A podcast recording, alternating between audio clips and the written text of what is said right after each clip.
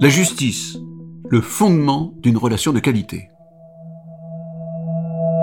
On peut comprendre combien la justice est importante au sein des entreprises et au sein du monde du travail et du management, à partir d'une réflexion que l'on demande aux salariés et qui consiste à leur poser une question simple. Quelle est pour vous la valeur la plus importante? Celle à laquelle vous tenez le plus? Eh bien, quand on leur pose cette question, ils répondent presque unanimement que c'est la valeur du respect qui est pour eux la plus importante. Ils demandent à être respectés il manifeste un besoin de reconnaissance qui est très profondément ancré. Ce besoin de reconnaissance, c'est le fait qu'en justice, j'ai besoin d'être reconnu. C'est une expérience fondatrice de justice.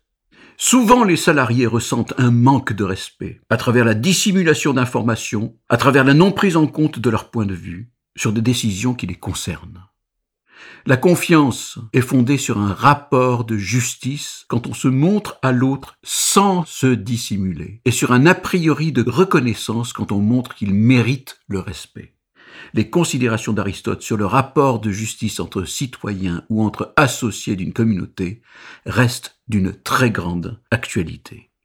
Qu'est-ce que la justice? Eh bien la justice consiste à rendre à chacun son dû, et que cette perspective est plus universelle que celle du profit. La justice est le premier critère de l'économie selon Aristote. Ce critère de la justice dans les relations humaines est fondamental. Il constitue sur le long terme le meilleur ciment de la communauté. Sans justice morale, sans justice légale, une entreprise prend des risques sur sa pérennité avec des crises internes ou des procès externes qui peuvent purement et simplement la détruire. C'est dire l'importance de cette question de la justice. La question de la justice est également importante dans la relation interpersonnelle. La justice se voit comme la reconnaissance. L'honnêteté, ça se voit, ça se perçoit. On ne peut pas mentir à ce sujet ou en tout cas pas complètement.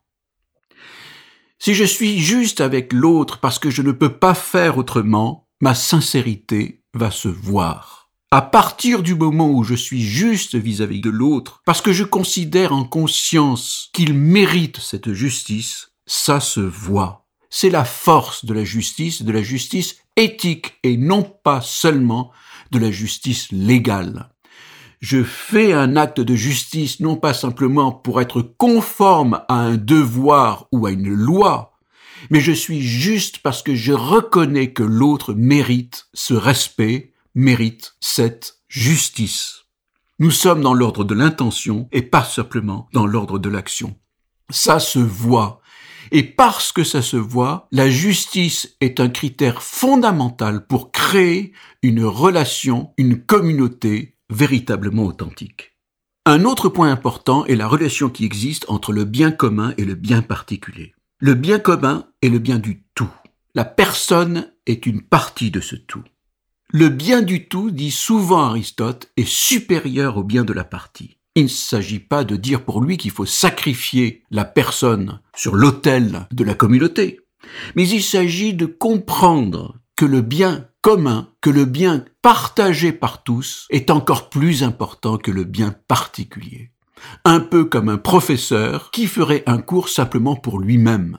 À partir du moment où son cours est écouté par des élèves, eh bien, forcément, son bien particulier va rejoindre un bien commun et va devenir beaucoup plus fécond.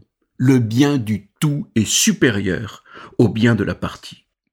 C'est extrêmement important pour comprendre au sein de l'entreprise que le bien du tout n'est pas simplement le bien des actionnaires, mais qu'il est un équilibre entre le bien des actionnaires, qui ont certes droit à des profits lorsque ces profits sont réels et sont possibles, mais qu'il y a également les managers, les salariés, les clients, les fournisseurs, bref, toute la communauté qui est décisionnaire, toute la communauté qui participe à la vie de l'entreprise. Chacun mérite d'être respecté pour ce qu'il est dans l'équilibre des autres parties. Le bien du tout est supérieur au bien de la partie, le bien commun est supérieur au bien particulier. C'est quelque chose d'extraordinaire de ressentir ce bien commun, ce sentiment d'appartenance. J'appartiens au collectif, La réussite du collectif est également ma réussite. Ma réussite personnelle prend tout son sens à partir du moment où elle est partagée par un collectif. J'apporte une contribution. Et le bien du tout, c'est pas simplement 1 plus 1 plus 1 plus 1. Le bien du tout est supérieur au bien de la partie, comme la symphonie est supérieure à l'instrument du violon ou de la flûte. Il y a une cohésion, il y a un supplément. La symphonie dans sa globalité est forcément quelque chose de supérieur à l'individualisation des partitions. Aristote distingue trois sortes de justice. La justice légale, la justice distributive, la justice commutative. La justice légale est la justice de la partie vis-à-vis du tout. Au niveau des citoyens, c'est la justice de l'impôt. Il est demandé à chacun d'apporter une contribution pour le bien de tous.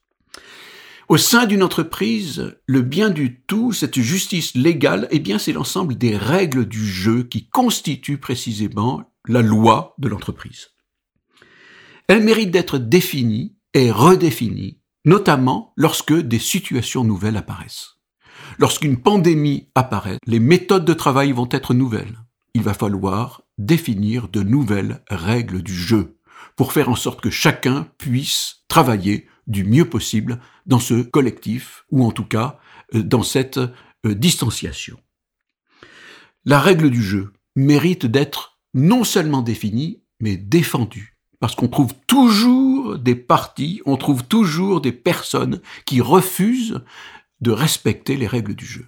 C'est le rôle du dirigeant, c'est le rôle du manager de défendre les règles du jeu pour faire en sorte que le bien commun soit davantage respecté que l'arbitraire des particuliers. La deuxième sorte de justice dont parle Aristote est la justice distributive, qui est la distribution du tout vers la partie. En ce qui concerne la justice distributive, il est intéressant de voir comment les différents pays répartissent la masse salariale auprès des salariés. Dans un petit texte assez intéressant, cette comparaison est faite au niveau international. Selon le syndicat AFL-CIO, les patrons américains gagnent 354 fois plus que la moyenne salariale des employés. En France, ce ratio est de 1 à 104 contre 1 à 67 au Japon. Chez nos voisins européens, l'Allemagne est particulièrement généreuse avec ses grands patrons, avec un ratio de 1 à 147, tout comme l'Espagne, 1 à 127, ou la Suisse, 1 à 148. L'Autriche, en revanche, se montre plus raisonnable. Le rapport est de 1 à 36, à l'instar de la Norvège, 1 à 58, ou du Danemark, 1 à 48. Vous voyez, la répartition du gain, la répartition du profit, la répartition de la richesse est différente selon les pays et peut effectivement conduire à une réflexion sur cette justice distributive. Sujet important, mais ô combien délicat. Troisième niveau de justice, la justice commutative. C'est la justice de la partie à la partie. C'est la justice du salarié envers son collègue. Je t'aide. Et quand je t'aide, je te donne un peu de mon temps. Eh bien, la justice veut qu'il y ait une certaine réciprocité, que celui qui reçoit une aide, à son tour, va rendre quelque chose qui correspond s'il le peut. De la même manière, la relation commerciale est une relation commutative, une relation de réciprocité qui respecte la justice. La justice du vendeur qui respecte l'information due à l'acheteur. Et également la justice de l'acheteur qui n'imprime pas une pression excessive sur le vendeur qui a besoin lui aussi de vendre. Cette justice commutative est donc la justice de la réciprocité, dont on a évidemment besoin au sein des entreprises et au sein du monde du travail. Le manager juste est donc quelqu'un qui définit des règles du jeu, qui arbitre des conflits, qui distribue des récompenses, qui défend un bien commun, et qui sait également se montrer exemplaire. Aristote insiste sur le fait que tout cela, tous ces actes de justice qui créent la communauté, eh bien tout cela est impossible sans une expérience qui lui permet de trouver les justes milieux, des justes milieux acceptables par tous, qui lui permet d'être diplomate, qui lui permet de savoir quand et comment s'affirmer. Quand et comment défendre le bien commun. La justice ne se décrète pas, elle se prouve au jour le jour, et cette reconnaissance lente est une source remarquable de l'esprit d'équipe.